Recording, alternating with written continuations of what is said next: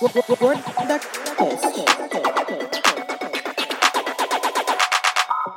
Com Tamires Rezende. Olá, olá pessoas! Sejam bem-vindos a mais um episódio do GordaCast. Esse podcast anda chique demais.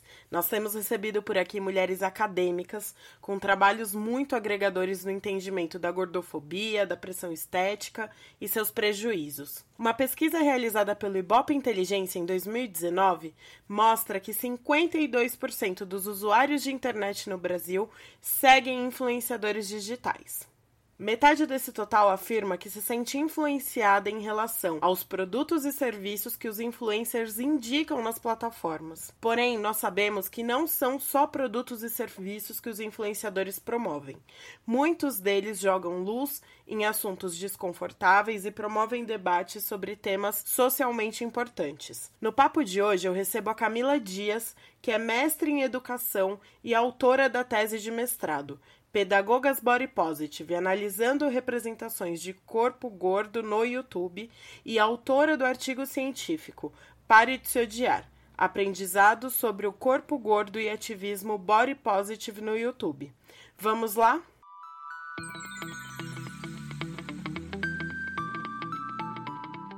Obrigada por aceitar o convite.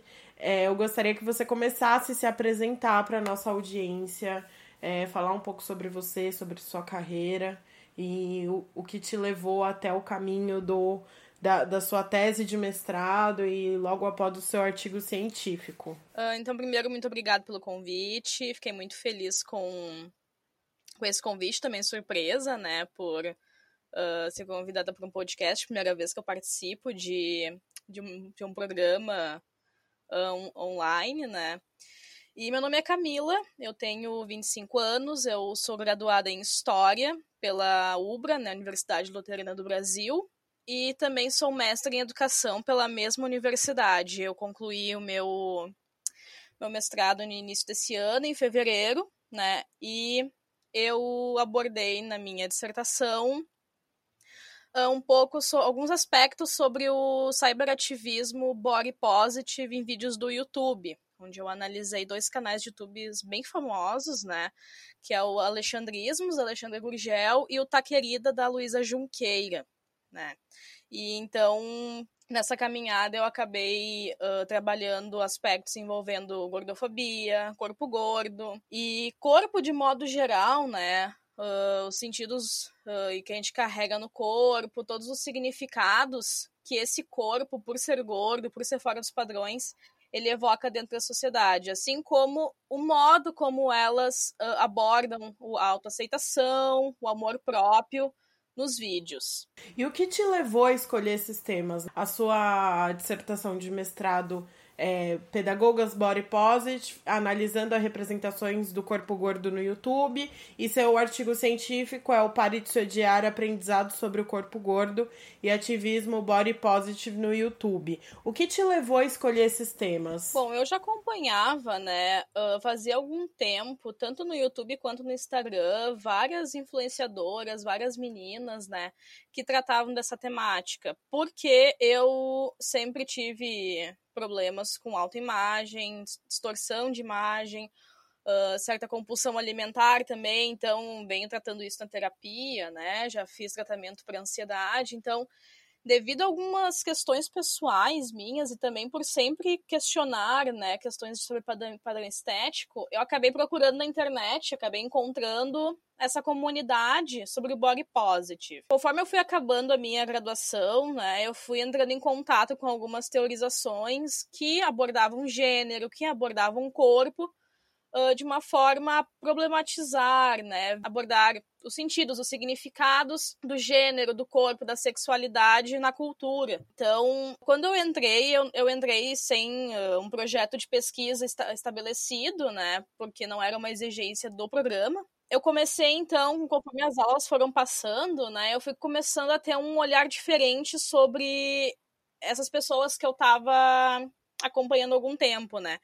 Então eu comecei a pensar que seria uma boa ideia, então quem sabe analisar qual é a, como se dá a retórica por trás uh, desses discursos sobre se amar, se aceitar, como que como que elas nos ensinam, né? Porque o Pedagogas foi justamente por causa disso, da abordagem que eu fiz, né, pensando elas como, exatamente como eu disse, pedagogas, né, pessoas que vão conduzir, que vão tentar ensinar ao seu público alguma coisa, né, vão tentar passar alguma mensagem.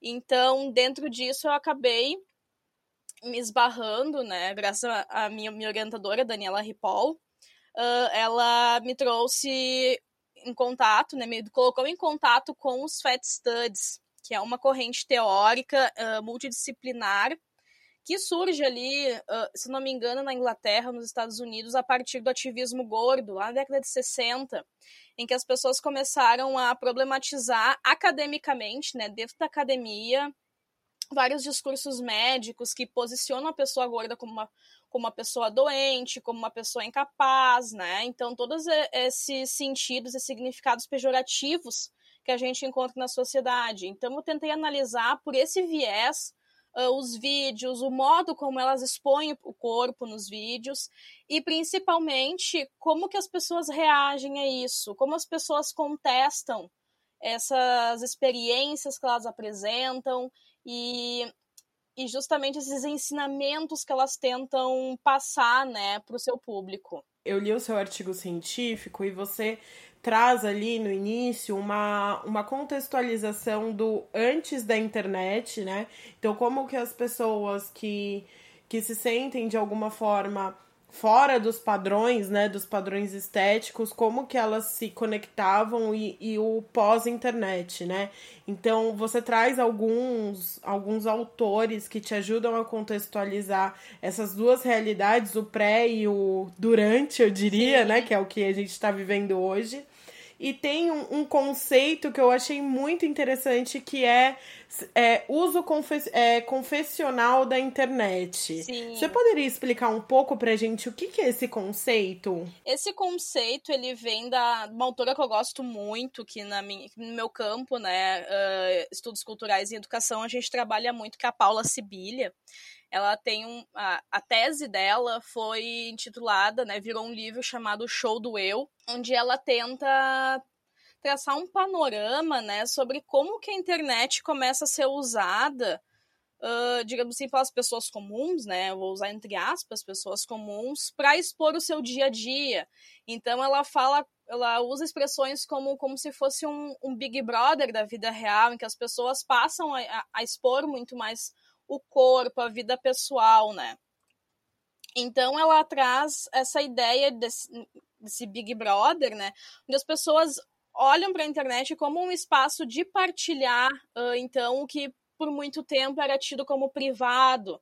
Então ela fala em algum momento do livro que, que é como se os diários pessoais que ficavam trancados em gavetas, eles fossem uh, a público, as pessoas sentissem uh, essa liberdade, sentissem até seguras, né? O que a gente já pode ver que não é tão seguro assim, às vezes, né? Expor a própria vida numa, num desejo até às vezes de de conseguir um suporte, de conseguir partilhar certas dores e insegurança, mas também na questão do exibicionismo, né, do individualismo, de querer uh, ter aqueles cinco minutos de fama, né, de ter algum tipo de reconhecimento e também uh, na minha dissertação, e eu acho que até nesse artigo, né, Uh, eu falo um pouco sobre a, sobre a questão do, de, de, capital humano, né, que seria a partir da, da Raquel Recueiro, que ela fala que é esse prestígio social que o ser humano vem há muito tempo querendo buscar e que gente, antes da internet a gente conseguia isso através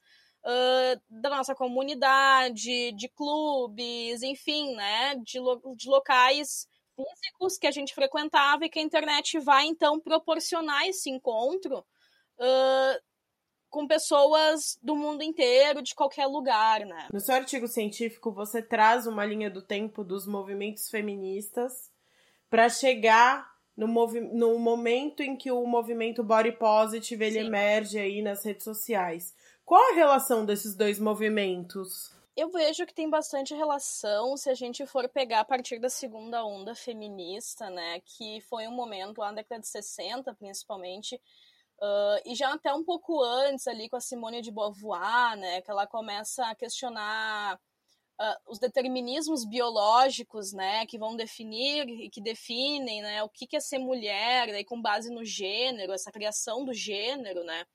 Então eu acho que tem a ver no sentido de que em algum momento no passado se questionou uh, os direitos reprodutivos, questionou o direito ao, uh, ao, não só ao voto, mas ao trabalho, né? E também a questão em relação ao trabalho reprodutivo, né, da mulher. A mulher não tendo o direito de escolha sobre o próprio corpo, no sentido de que não, eu não vou ter filhos, não, eu não vou casar. E aquela ideia de que sempre alguém né, está tutelando essa mulher, né, o Estado, o marido, o pai. Então eu penso que vem muito de, dessa vertente né, de, de contestar uh, o que eu faço com o meu corpo, quem vai ditar o que eu posso fazer, e o que, que esse meu corpo representa. Então eu faço essa ligação mais ou menos nesse sentido. E aí nós temos essa terceira onda, né, que vem da década de 90, mais ou menos, em que a gente tem muitas discussões sobre gênero, né? O que é ser mulher, né? Que não existe um modo universal de ser mulher, existem vários modos. E isso atravessa o corpo, né? Isso passa pelo corpo porque é, é nosso nossa, como é que eu vou dizer, é a nossa apresentação para o mundo, né? Como a gente se mostra para o mundo através do corpo. Sim. E o corpo traz muitos significados, o formato, a cor, né? Questões, nas questões raciais, na intersex, interseccionalidade, né? Que daí vem junto dessa terceira onda. Então, eu acredito que vem muito disso e de pensar que o ser mulher também está definido a partir do corpo. E esse ser mulher ele está definido através de alguns padrões que são estéticos também. Então, então também tem relação com o ativismo gordo que a gente tem muito próximo lá da terceira onda feminista, né, que eu citei antes, que foram esses grupos de, de ativistas que passam a pensar uh, o corpo gordo não a partir de uma ótica da biomedicina, como um corpo que precisa de cuidados médicos, que está doente, enfim. Então eu penso que vem daí mais ou menos, né, essa contestação desses padrões estéticos e che chegou um momento que né, gente, as pessoas já não aguentam mais uh, o que a gente viveu, por exemplo, na década de 90 com as top models, a toda a questão da anorexia, bulimia, mas também, mas que também reflete na questão da obesidade, né? A obesidade ser considerada uma doença e as pessoas que são gordas serem consideradas doentes. Sim, que essa é uma questão que tá que tem se levantado cada vez mais, Sim. né? E aí eu, eu entro com a pergunta de como você acha que esse cyberativismo que traz, né, para pauta esses assuntos que são tão importantes, né, de se discutir, como a patologização do corpo gordo, por exemplo, impacta de fato a nossa sociedade? Eu acho que ainda a gente está muito no começo, tá? Eu, eu fazendo uma, uma análise bem crítica, assim, eu acho que a gente está muito no início, né, de, dessas movimentações.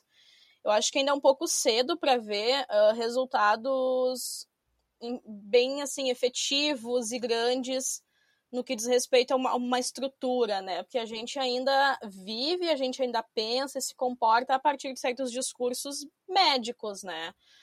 Discursos científicos, por mais que tenha todo o negacionismo da ciência agora, né? A gente esteja passando por esse momento bem tenso de negação da ciência. Sim. Ainda assim, por outro lado, a gente está muito pautado ainda ah, fazer o pratinho colorido para eu ter uma, ter uma alimentação saudável, fazer o exercício físico, só que eu acho que isso é elevado num, num nível quase extremo às vezes, onde a gente se acha no direito, né, de ser de fazer o, ser o papel do médico, né, exercer esse papel médico apontando as outras pessoas, aí a gente se acha nesse direito.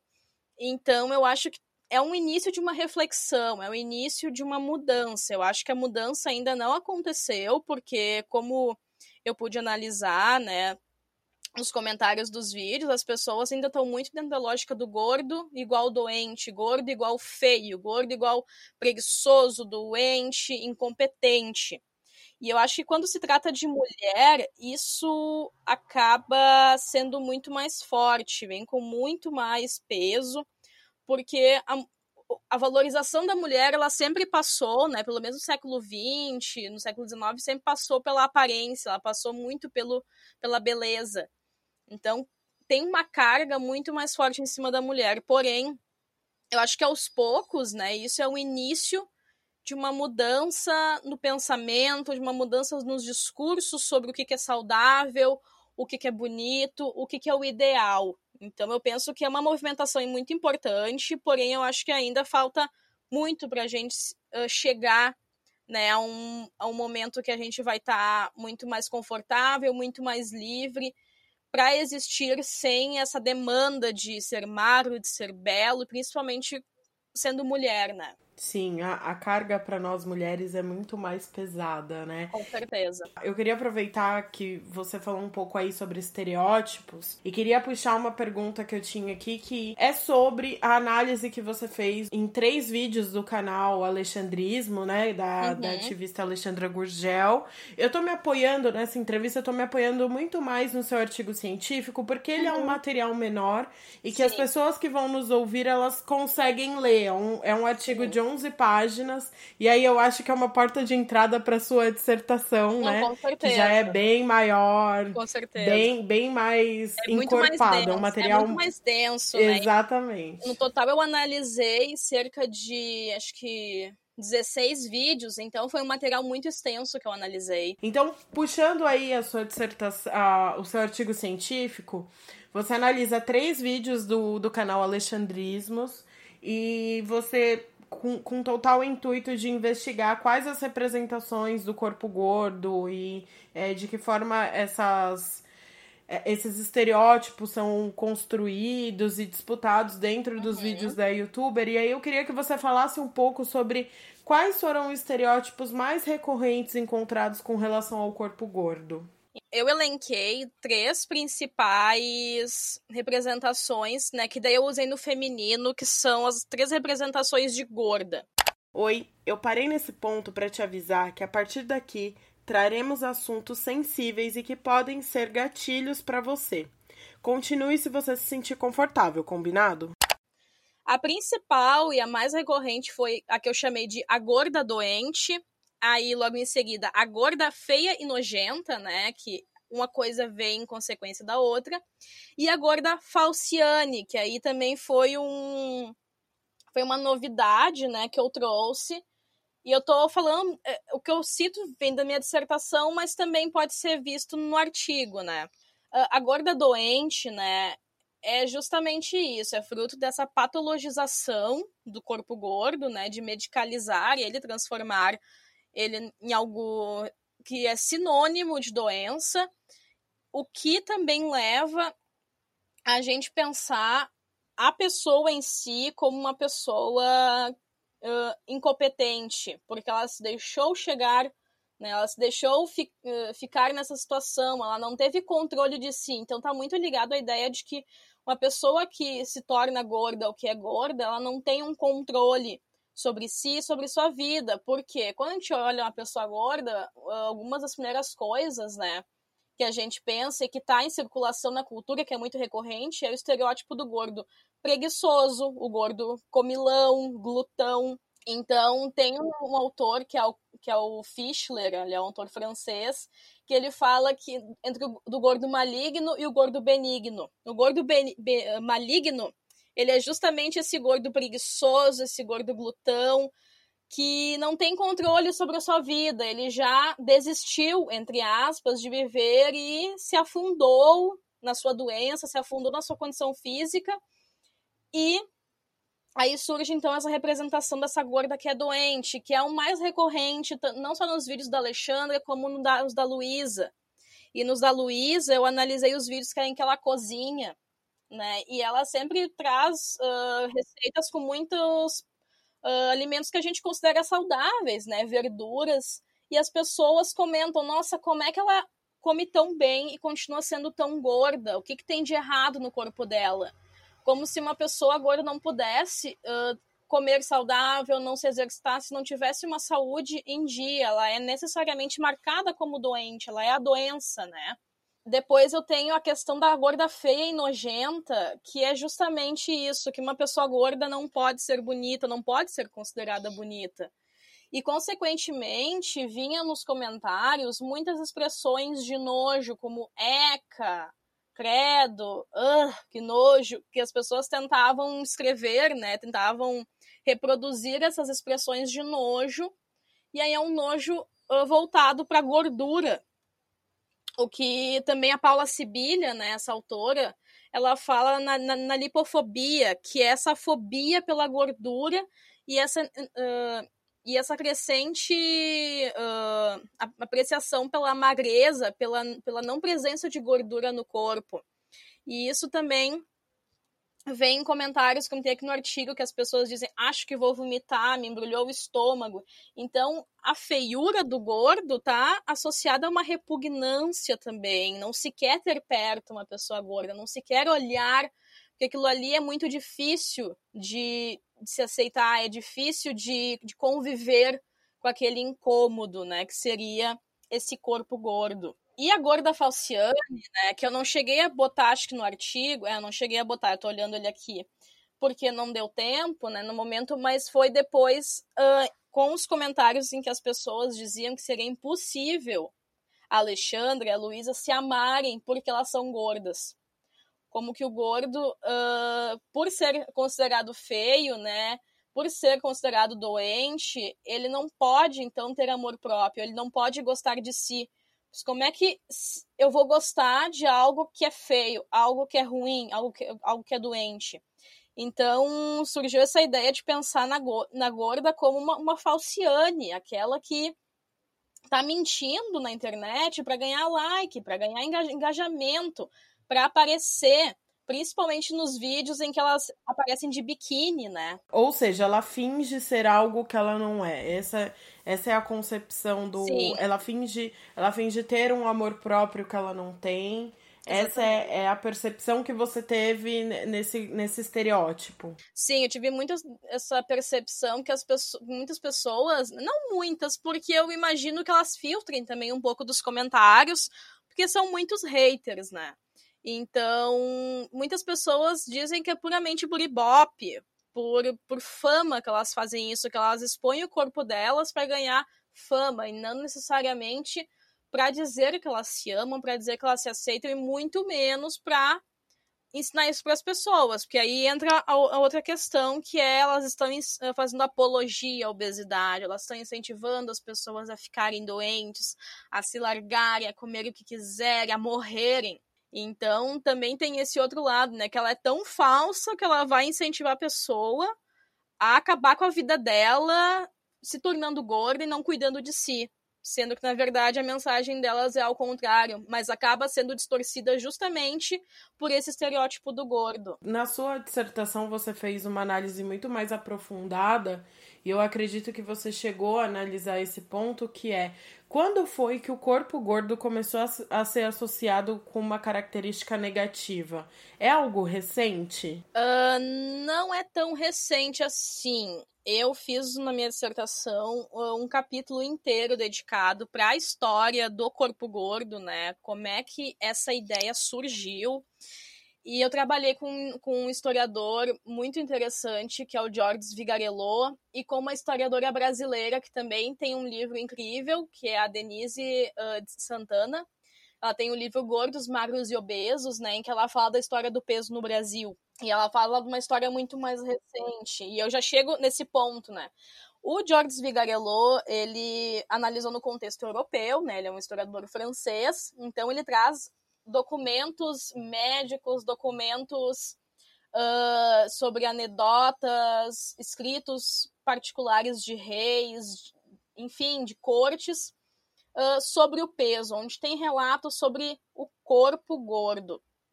Então ele vai traçar desde a Idade Média, né, essa questão do peso, e daí a gente tem uma mudança é, na passagem da Idade Média para a Idade Moderna, ali pelo século XV e XVI, na Idade Média, se a gente for pegar as, repre as representações, as iconografias, né, as imagens que a gente tem retratando essa época, os corpos são extremamente magros. E isso se deve a uma questão econômica e uma questão relacionada ao acesso a alimentos, à tecnologia de plantio, que era muito precária, né? Então, a fome era uma realidade constante, principalmente na Europa nesse período. Então, quando a gente passa né, para a idade moderna, que a gente tem um avanço tecnológico, a gente consegue estocar alimentos, a silhueta das pessoas consequentemente muda, né? As pessoas começam então a ficarem maiores porque elas têm mais acesso a alimentos, né? Então ele começa a partir dessa lógica. Então, nós temos também outros fatores, que é uh, a saída das pessoas do campo para as cidades, que as pessoas passam a ficar um pouco mais sedentárias, não precisa necessariamente todo mundo plantar seu alimento, né? Se pode comprar o alimento, ou se tem mais fácil acesso, então não tem um, um gasto energético tão grande. Porém, o que o, esse historiador, né, o Vigarello, fala de corpo gordo nesse período são corpos que a gente consideraria hoje, num viés médico, corpos de, em obesidade mórbida, são corpos extremamente gordos que eram considerados de fato gordos. Então a gente tem o primeiro ponto, né? O que é gordo? O, qual é o, a ideia de gordo? Qual é o conceito para se considerar alguém gordo?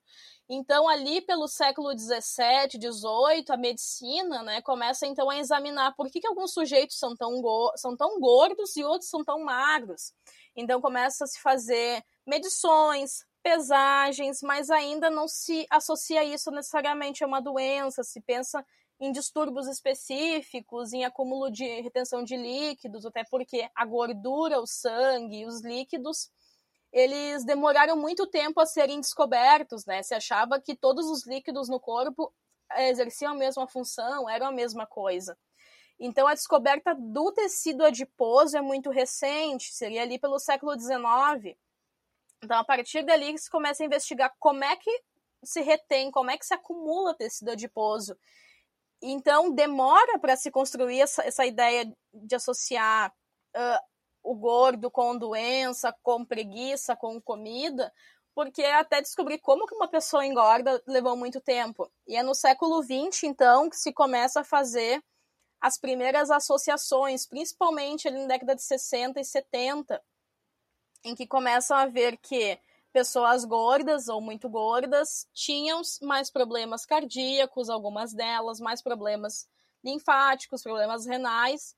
E a partir dessa soma, então, que começa-se a patologizar o corpo gordo, a partir dessas descobertas científicas, né? Então, é mais ou menos por aí. Sendo que no Brasil, a gente tem um cenário um pouco diferente, porque a fome no Brasil, ela entra o século XX, a miséria e a fome, elas perduram né, até hoje, né, se a gente for ver, mas até a década de 40, mais ou menos, a maior parte da população ainda no Brasil passava fome, era muito pobre.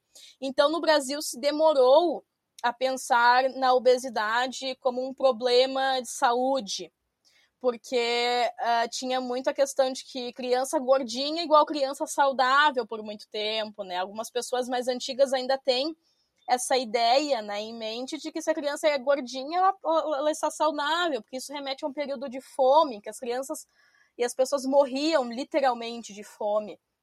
Então, no Brasil, isso é um pouco mais tardio e isso também reflete um pouco das questões culturais e socioeconômicas de cada localidade. Eu, eu não sei se eu te respondi, né? Mas foi o apanhado que eu fiz na minha pesquisa. Eu queria continuar um pouco nessa linha, depois a gente volta a falar um pouco sobre cyberativismo. E eu queria que você comentasse um pouco sobre quais são os reflexos é, dos diferentes significados que a gordura e o corpo gordo adquiriram ao longo do século na sociedade. Então, de que forma essas representações da gordura e do corpo gordo refletem na sociedade que a gente vive hoje? Eu acho que impacta principalmente, acho que um dos pontos, né, impacta é uh, na relação de cada um consigo mesmo, né, de, de cada um com seu próprio corpo, uh, principalmente na insatisfação de não estar no que seria adequado de acordo com a biomedicina, né, com esse campo mais científico da saúde. Então, eu acho que esse é um dos pontos, né, que causa essa insatisfação, porque a gente é bombardeado diariamente com com ordens, né, de coma bem, se alimente bem, faça exercício físico, seja saudável. E aí vem o ponto chave, né? O saudável ser associado com a magreza. Acho que esse é um, é um, é ponto importante da gente pensar, né? Que então, por associarem e chegarem à conclusão de que estar gordo vai lhe causar alguma doença, né? Como se a gente tivesse alguma certeza absoluta de que todas as pessoas gordas vão ter um problema de saúde.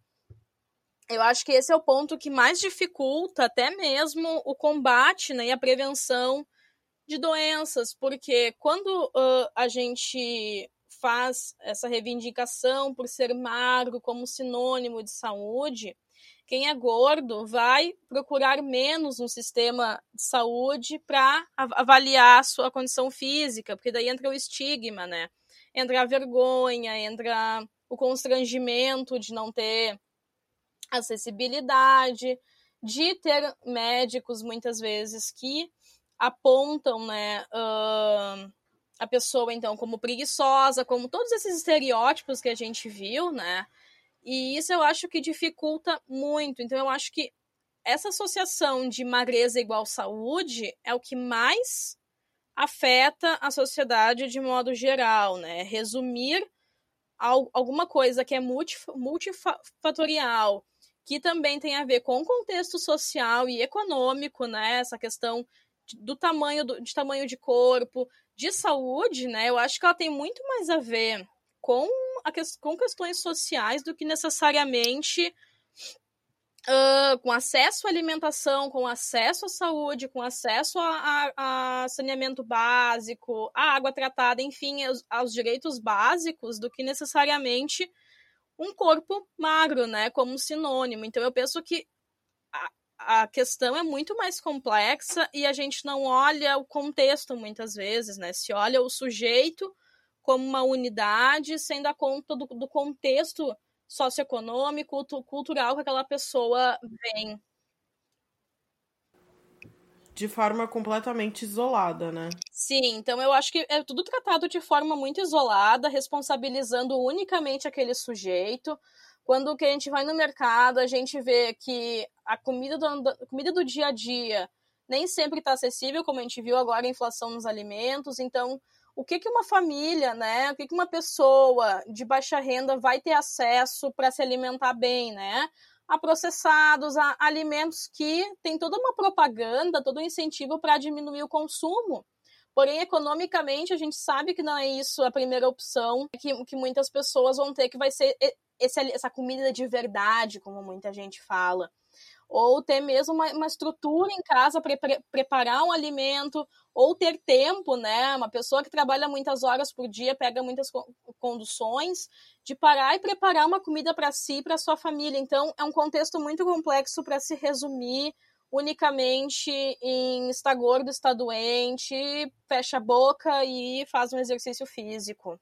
Eu queria voltar um pouco agora para o universo online, né, para essas vozes do online e te perguntar, na sua opinião, quais são os movimentos com mais destaque na internet hoje? Ah, eu acredito que o feminismo tem ganhado mais espaço, né, independente da vertente uh, feminista eu acredito que tem ganhado mais espaço, algumas pautas têm emergido, né? E aqui eu também não vou distinguir, que nem eu te disse, vertentes, vieses que isso são abordados, como também o movimento LGBTQIA+, também tem ganhado muita força no Brasil, né? Eu acho que é importante quando a gente é um país que mais mata transexuais travestis, e também pegando a questão do feminismo, quando a gente é um país também que está à frente nos, nos feminicídios. Então, eu acho que esses são os maiores movimentos, pelo menos na minha bolha, né? Que hoje em dia a gente acaba se fechando em certas bolhas, que eu vejo com mais força. E, e, eu entendo né, a importância e por que, que esses movimentos têm ganhado tanta força se a gente olha um contexto maior, cultural, social e principalmente político. E em segundo, né, mas em terceiro, né, depois desses dois, são esses movimentos de corpo. Uh, e o mais famoso que tem, né, Agora é justamente o que eu resolvi trabalhar, que é o body positive. Então, uh, sendo que o body positive eu vejo ele muito ligado a discursos feministas e é sobre aquilo que eu já tinha falado, né? Eu acho que as as contestações que o body positive traz uh, nasceram lá na segunda onda feminista e se intensificaram agora nessa terceira, ou como a Heloísa Buarque de Holanda fala, nessa quarta onda, que é essa onda da internet, né, onde a gente tem um espaço maior e as pessoas conseguem, então, expor suas ideias com muito mais facilidade.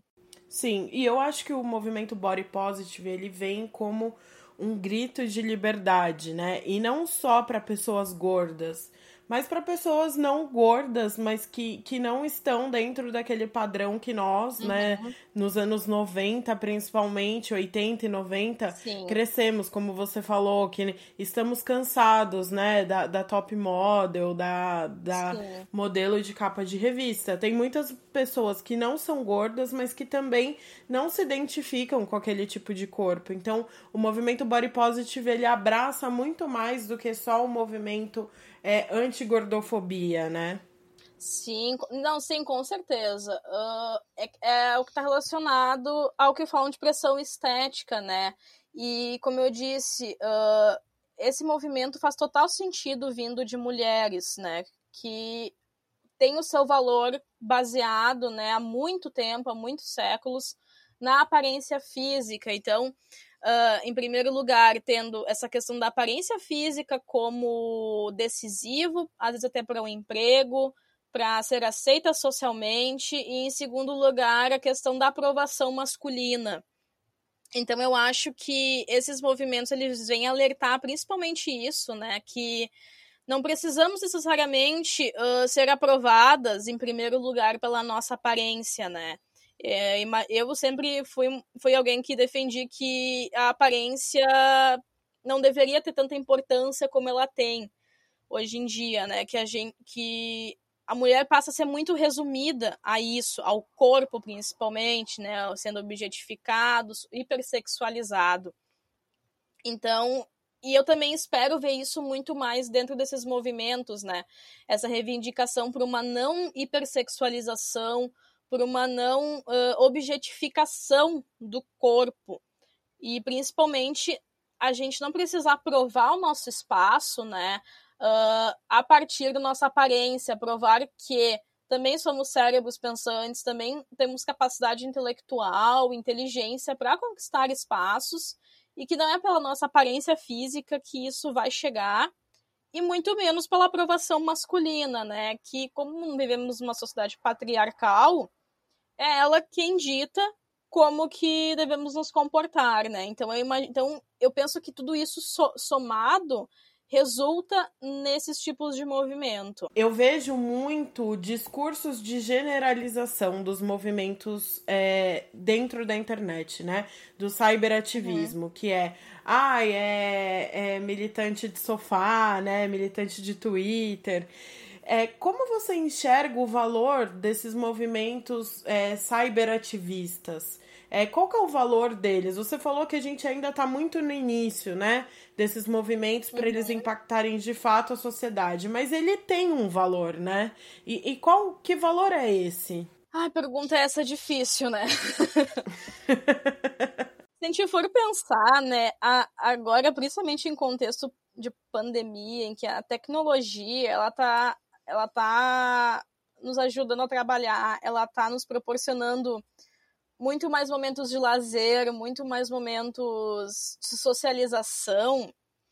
Eu imagino que tá havendo uma, uma certa mudança na, nessa concepção de ativismo, de certa forma, né? Eu imagino que nesse cenário que a gente está tendo, que a tecnologia está tomando tanto espaço, vai acabar que a gente vai perceber que a internet pode ser um lugar legítimo de, de se posicionar. A gente tem que aprender apenas a como fazer isso, né? Não apenas uh, lacrar, uh, não apenas comentar algo sem fazer uma análise crítica, né? Que eu vejo muita gente que às vezes tenta uh, se posiciona como militante, como ativista, mas na verdade que é apenas uh, fazer uma frase de efeito que é apenas se lançar, né, para ganhar vários retweets no Twitter, vários, vários compartilhamentos no Instagram, mas não está de fato tentando promover uma reflexão efetiva. Então eu acho que está muito mais ligado ao como que a gente vai usufruir da internet como é uma, uma ferramenta séria para ativismos de modo geral. Então, eu penso que a, falta muito ainda exercício crítico na hora de não só comentar um fato, mas fazer uma análise, buscar um, uma contextualização, que aí vem o, vem o que eu acho que é o problema, né, que acaba uh, trazendo essas críticas, que é o imediatismo. As pessoas esperam muito imediatismo, esperam que as pessoas pronunciem rapidamente sobre algo e nessa pronunciação elas esperam que a pessoa enfim, traga uma grande frase de efeito que vai calar a boca dos inimigos, que vai lacrar e acontecer. Quando, na verdade, um posicionamento, um pronunciamento, ele requer estudo, ele requer conhecer diferentes contextos, ele requer uma análise um pouco mais aprofundada. Então, eu imagino que associando essas ferramentas que a gente tem com certo estudo, uh, pode ter muita potência para chegar em pessoas que nem sempre vão ter acesso a certas reflexões, que não vão sempre conseguir olhar, né, por outro viés vários temas. Então eu penso que em primeiro lugar, a gente tem que começar a parar de querer as coisas para ontem, parar de querer as coisas no imediato. Por mais que o mundo esteja funcionando assim, o conhecimento e a crítica ele não é feito da noite para o dia, né? É, é, feito com muito tempo de dedicação, muita leitura, com muita reflexão e muita troca. Então eu imagino que é isso que ainda falta para a gente ter um espaço bem mais democrático, saudável e que torne as mudanças uh, muito mais efetivas e eficientes. Eu acho que é isso. E, e, estabelecer diálogos, né? Eu acho que o grande valor Sim. da internet é justamente você conseguir conversar com quem pensa diferente de você e de repente expor mesmo é, com profundidade, que é o que você trouxe, é, o porquê de o porquê de um conceito ser gordofóbico. Eu acho que o potencial que a internet tem de estabelecer diálogos e de quebrar mesmo essas, essas barreiras pessoais, preconceitos que a gente tem é muito potente. Então eu acho que Sim. juntando essa potência da internet com, com essa profundidade dos conceitos, a gente consegue avançar aí nos próximos anos, né? É, e também eu acho que outra coisa que é importante é de repensar a nossa cultura do cancelamento. Porque a gente tem visto uma série de cancelamentos em que a pessoa cancelada não foi em nenhum momento escutada, não foi em nenhum momento convidada para uma conversa, né? A gente teve o caso, por exemplo, da Paola, a participante, né, a juíza do MasterChef, né, que Sim. acabou tentando ser cancel... que tentaram cancelar ela por causa de algo que ela falou que soou gordofóbico, quando na verdade o correto seria então convidá-la a refletir, expor argumentos com toda a calma, mas é esse imediatismo que eu vejo que nos prejudica. A gente tenta então calar a boca de quem é gordofóbico, é, tem alguma fala um pouco mais preconceituosa, que aí, claro, eu não tô querendo generalizar, como, por exemplo, racismo, que é crime, esses... Sim, aí é crime, né? exato. né? Então, a gente tem que fazer essa diferenciação. Quando a pessoa falou, cometeu um crime, falou algo na maldade, ou quando é uma falta de acesso a alguma informação, ao conhecimento, né? Até porque eu acho que esse lance do cancelamento, né? Eu acho que ele chegou num nível que ele tá confortável, né, entre aspas, muitas aspas, para quem cancela e para quem é cancelado. Porque quem Sim. cancela joga a pessoa ali para um espaço e vamos ignorá-lo para sempre. E quem é cancelado, Sim. muitas vezes nesse movimento de cancelamento, ele deixa de ser responsabilizado pelo que disse, pelo, pelo ato em si. Então, eu acho que não, não, ninguém tá ganhando com isso, né? Ninguém ganha com esse movimento de, de cancelamento. Você comentou sobre esse sobre essa situação que aconteceu aí com, com a Paola Carosella e, e a Beatriz Klimek, que é uma. É, foi uma das entrevistadas aqui do, do GordaCast ela convidou, uhum. ela foi convidada para bater um papo em uma live com a Paola e eu achei muito interessante essa iniciativa delas de conversarem. Eu assisti a live, elas discordam em vários momentos e, e tá tudo bem, né? Porque a gente não vai concordar 100% Sim. com ninguém, mas ter estabelecido esse, esse diálogo foi muito interessante. Mas rolou todo um cancelamento de é, né, das pessoas que acompanham as duas, Sim. então vamos cancelar a Paola, vamos cancelar a Beatriz. E aí, às vezes, se elas não tivessem tomado esse, essa iniciativa de vamos as duas vamos nos unir para conversar sobre esse assunto que gerou tanta polêmica, as duas teriam sido jogadas para escanteio, esse assunto teria morrido e ninguém teria de fato focado no que é importante. Por que que de repente essa fala foi gordofóbica? Quais são os a, as, as problemáticas disso, né? Então uma deixaria de ser responsabilizada, a outra seria invalidada. Então é, é muito difícil esse movimento do cancelamento, né? Sim, é, e, e, parece estar tá cada vez mais difícil até lidar com isso no sentido de fazer toda essa movimentação que a Beatriz, né, que é alguém que eu admiro e acompanho bastante o trabalho dela, uh, de fazer esse convite de tentar dialogar. Porque às vezes quem está aberto a fazer esse diálogo também é, é cancelado. E aí, enfim, uh, toda, a questão, toda a nossa ideia democrática de internet, né, vai por água abaixo. Então a gente começa a entrar numa lógica muito parecida com que, por exemplo, a gente tem no nosso governo, né? De não dar espaço para falar, de mandar ficar quieto, dar as costas e que cada um se vire e, e lide como puder e como quiser com, com qualquer assunto. Então, eu, eu sou uma pessoa que tem um pouco de medo, às vezes, de me expor na internet, de expor certas opiniões, trazer algumas reflexões, justamente por isso. Então, o, seria um espaço que eu poderia também divulgar mais minha pesquisa, divulgar outras pessoas também que são pesquisadoras, acaba se tornando um lugar muito ameaçador. E isso também se reflete lá quando eu fiz as minhas, minhas análises, eu vi o quão ameaçador é para essas youtubers, para essas mulheres que estão na, nas redes sociais, tentando contestar, tentando trazer esse diálogo e essa discussão que é de extrema importância atualmente. A gente fica realmente receoso, até porque lidar com esse cancelamento é muito difícil, né? É uma enxurrada muito. de ódio, de hate, e nós somos, né, seres humanos feitos de sentimentos e, e, e a gente nem sempre é fácil de lidar com isso. É, Camila, muito obrigada por esse papo. Eu acho que a gente poderia ficar aqui conversando horas. A sua dissertação Ai, é muito interessante. Eu não terminei de ler ainda, obrigada. mas eu li boa parte. Uhum. E com certeza, é, para mim que produzo conteúdo aqui no GordaCast sobre esse tema é, vai me apoiar muito no entendimento de muitos conceitos e eu tenho certeza que outras pautas vão surgir para você voltar aqui para a gente bater um papo.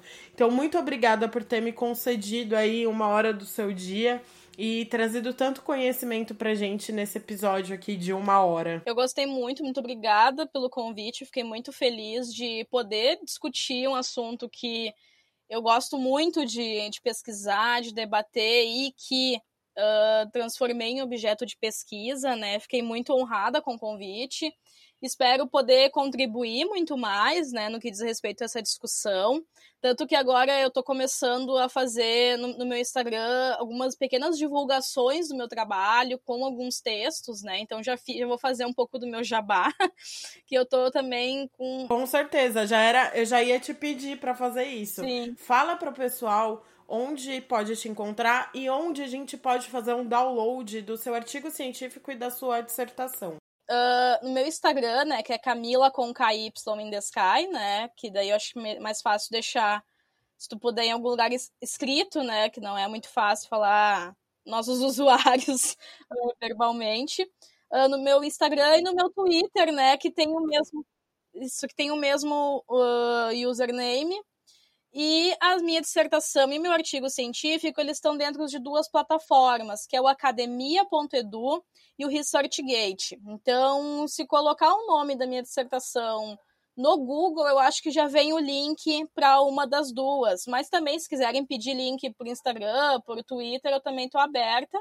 E no meu Instagram, eu estou começando a fazer alguns pequenos textos, né? Trazendo um pouco dessas questões, um pouco mais teóricas, dando algumas dicas de leituras, justamente para tentar promover esses diálogos e essas reflexões mais aprofundadas, né? Que elas nunca vão ter fim mas a gente tem que começar de algum jeito para dar conta de entender o nosso contexto tão complexo, né? Com certeza.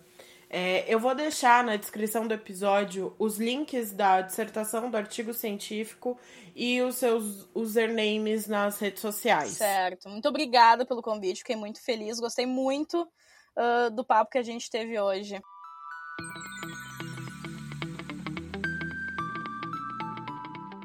Esse foi mais um episódio do GordaCast. Eu aproveito esse finzinho de programa para deixar um recado. Amanhã, dia 30 de setembro, terei a honra de participar do maior crossover de podcasts que você já viu. Esse crossover vai ser promovido pelo NinjaCast, a rede de podcasts do Media Ninja. O crossover Corpos que Falam nasce para juntos debatermos sobre corpos fora do padrão, com o objetivo de trazer à tona questões de inclusão, acessibilidade e aceitação de corpos estigmatizados. Se você quiser saber um pouco mais sobre esse crossover, corre lá no último post do meu Insta, o arroba fora dos rótulos. Eu espero vocês amanhã, hein? O GordaCast termina aqui, lembrando que nossas redes sociais são arroba GordaCast e o nosso e-mail é gordacastpod.gmail.com. Eu estou sempre aberta a críticas, sugestões e elogios, lógico, quem não gosta. Um beijo e por aqui eu volto na semana que vem. Gorda Cast.